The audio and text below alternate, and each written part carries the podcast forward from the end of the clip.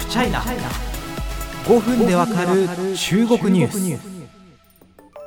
以前というかだいぶ前にですねこのポッドキャストにもゲストで出演していただいてもう超刺激的な話をしていただきました。あの中国のですねアニメコミックゲーム ACG 分野の超プロフェッショナルでいらっしゃいます峯岸博之さんという方がいらっしゃるんですけどある日ですね、ま、正確に言うとこの前テレビであの金曜ロードショーの「紅の豚」を見てる時にですね峯岸さんからあのメッセージが届きまして高橋さんこれ見てくださいということで情報提供をいただきました。何が書いてあるかっていうと、まあ、中国共産党機関紙の人民日報傘下の世論データセンターというところがあるんですね。そこの研究報告なんですよ。どういうものかっていうとバーチャルアイドルとかを批判する研究報告でこれが新たな規制の前触れじゃないかと。いうふうにちょっと考えることもしかしたらできるんじゃないかなというような内容で、えー、警戒が必要だということです。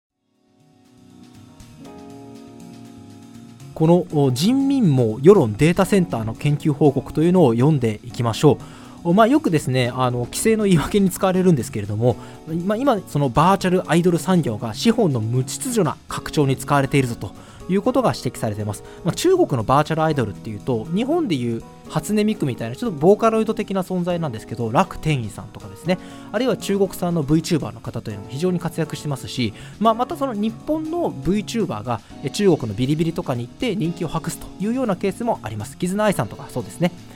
ただそうしたバーチャルアイドル産業にリスクがあるということを言ってるんです。一つは、えー、あのイエンジルですねあの顔の値と書いて要はあのまあ、イケメンとか美男美女とかを表すことなんですけどこの経済、まあ、顔の値経済が1つ目のリスクであると。どういうことかっていうと、まあ、バーチャル人というのは年齢とか容姿といったところであの、まあ、権利の平等を実現すると。あるいはその、まあ、虚偽の宣伝であったり悪質なマーケティングに使われるということがすでに起きていると。そして第2のリスク。このバーチャルというのはリアルな人のを超えた経験を提供することによってユーザーに極端な満足感を与えることがある。そして3というのは不安を利用した商法だと。バーチャル自動車などって書いてあるんですけど、これ具体的に何なんでしょうね。あのま現実世界の焦りをバーチャルに誘導することで、金儲けをまあやっていくというようなことが指摘されています。さらに、えー、露骨な表現が青少年にとって良くない価値観を引き起こす可能性がある。まあこれは要は、あのエロ関係でしょうね。あのなんか例えば、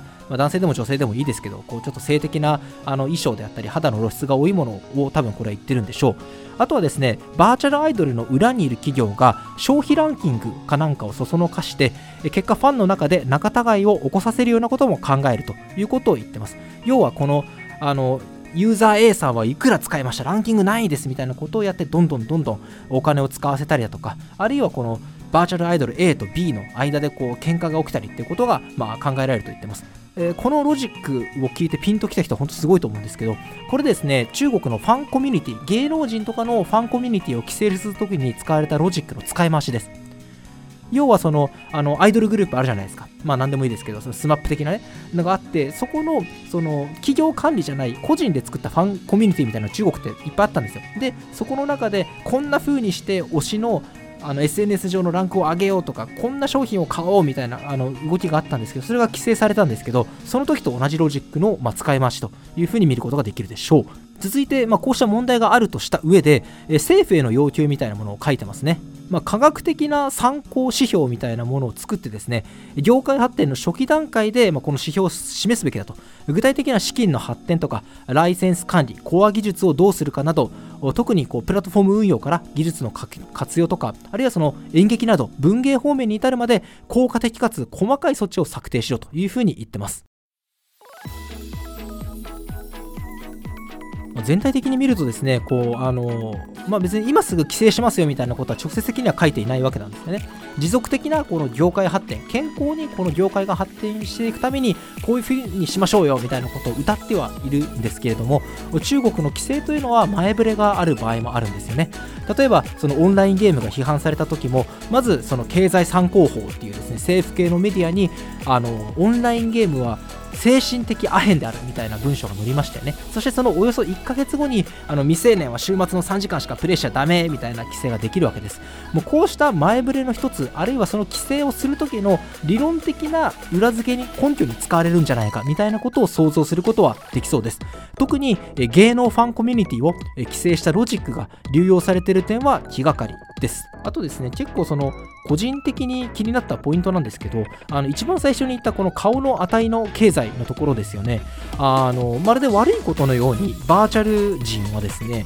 あの年齢とか容姿の面で権利の平等を達成するみたいなこと書いてあるんですけど、これは何が悪いことなんでしょうねっていうふうに思うんですよね。